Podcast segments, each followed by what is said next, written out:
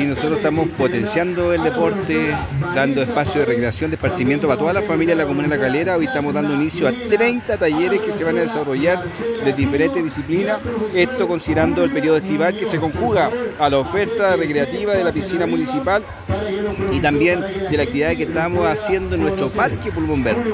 Esto hace la diferencia, potenciar el deporte, generar espacio de participación y encuentro que se conjuga con nuestro eje como es el deporte en nuestro gobierno comunal. Así que contento, 30 nuevos talleres, mucha convocatoria, mucha gente con ganas de participar en diversas disciplinas deportivas hoy aquí en el verano 2023.